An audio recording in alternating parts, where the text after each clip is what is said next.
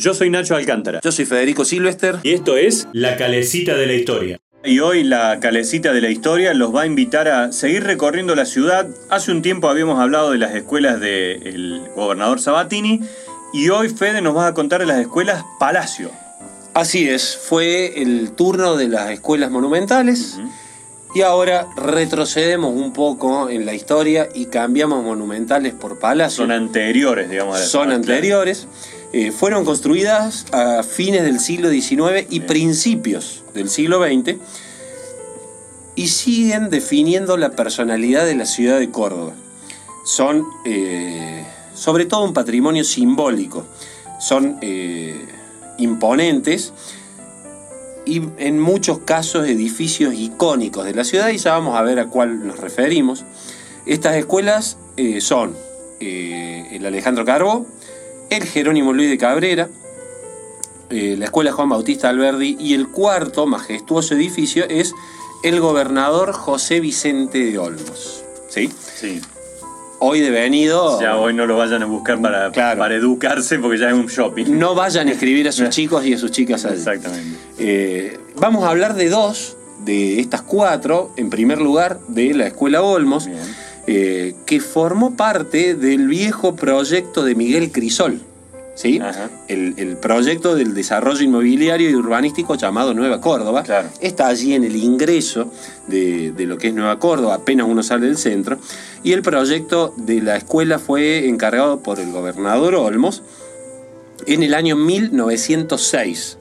Y el arquitecto a cargo del diseño fue eh, Elías Senestrari, que sigue el modelo del eh, resurgimiento renacentista.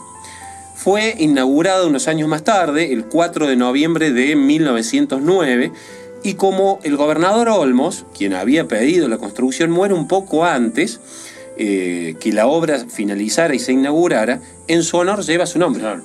Bien. Yo tengo algunas imágenes vistas de algo que charlamos hace unos capítulos atrás con la figura de Dalmacio Vélez Arfi en el centro y el imponente edificio de la Escuela Olmos, ¿no? Es así, hay fotos sacadas desde lo que este, hoy sería el Boulevard San Juan, en donde se ven muy poquitos autos, la rotonda con la estatua y todo ese telón que es, la fachada del... Que le demos ese valor. Hoy es un shopping, pero imagínense lo que era eso como escuela, era gigante, impresionante el edificio. Y, bueno, y justamente, digamos, a eso vamos a hacer alusión ahora, tenía capacidad, estamos hablando del año 1909, ¿no? Tenía capacidad para 500 alumnos y luego se amplió a 800 alumnos. Y el nombre en aquel entonces era Escuela Superior de Niños Varones. Mm. Y otra cuestión a la que vos recién hacías este, referencia, que llama mucho la atención esta planta semicircular, ¿sí? Eh, que debía respetar la ochava generada en ese círculo que representa la rotonda sobre lo que este, es la avenida Vélez donde estaba el monumento de Dalmacio Vélez Esta escuela representa un nuevo esquema en cuanto a la funcionalidad. Eh, ese, el, viejo edificio en donde hoy es la, el, shopping, en aquel momento era la, la escuela, allí funcionaba la aduana.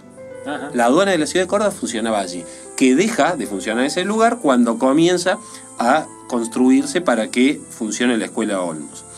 Arquitectónicamente eh, tiene esta línea que recién decíamos que es de una pantalla ondulante, eh, que gracias a ella no impide desarrollar el modelo del panóptico con un patio central.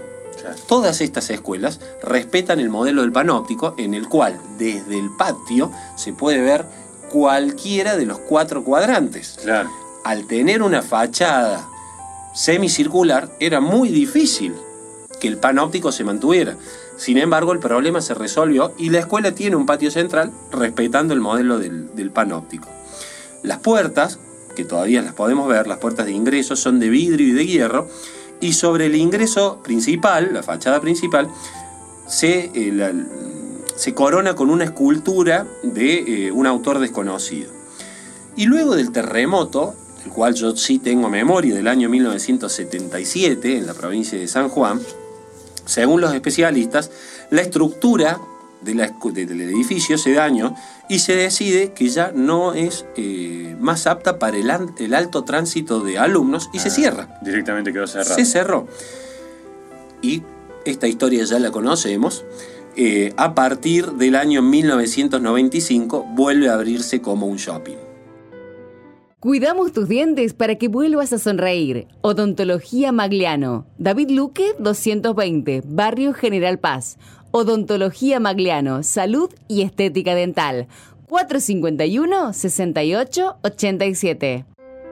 En tanto, la escuela Alejandro Carbó eh, fue fundada en el año 1884, más precisamente el 2 de junio de ese año, y la construcción del edificio eh, como lo vemos actualmente ocupando toda la manzana, se desarrolló en varias etapas.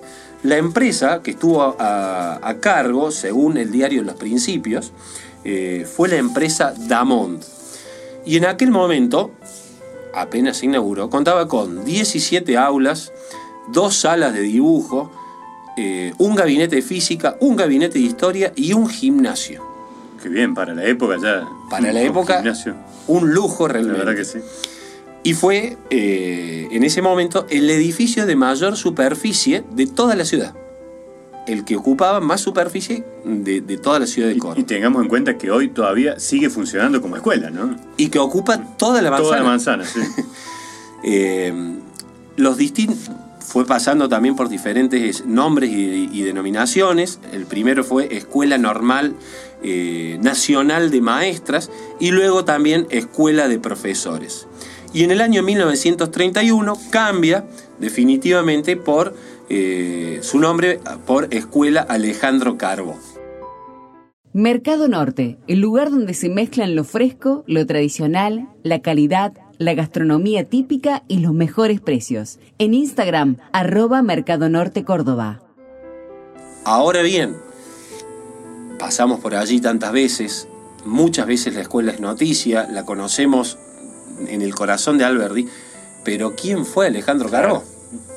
Bien, fue eh, lógicamente educador, fue político, con muchísima vocación de servicio, eh, y quien además fuera director del establecimiento fue director de la escuela. Y este, a lo largo, digamos, de, ya del siglo XX, se van incorporando, por ejemplo, en 1932 se incorpora el Jardín de Infantes, eh, y en 1953 los profesorados anexos que todavía existen, como el de castellano, el de literatura, el de latín, el de geografía.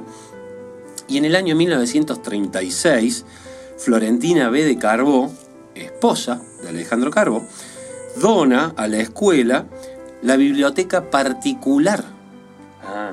de Alejandro, Carbo, que contaba con más de mil ejemplares. Digamos, algo que para la época era muchísima cantidad de libros. Eh, y además Carbó, Alejandro Carbó fue eh, diputado nacional, diputado provincial. Acompañó a Lisandro de la Torre en la fórmula presidencial, él fue candidato a vicepresidente, la fórmula era de la Torre eh, Carbo, y eh, pierden esas elecciones contra el candidato de la Unión Cívica Radical, contra eh, Hipólito Irigoyen. Y los hermanos de Alejandro Carbo también ocuparon cargos públicos. Alejandro Carbo, que no era este, cordobés, era este, nacido en la ciudad de Paraná en Entre, Exactamente.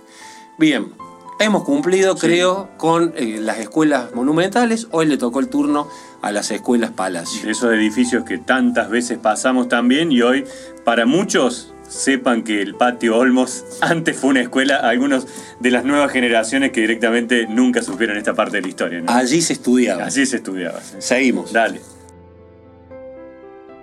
La música se detuvo la calecita poco a poco perdió el impulso hasta que deja de girar. Pero pronto nos encontramos para dar otra vuelta a la historia de Córdoba.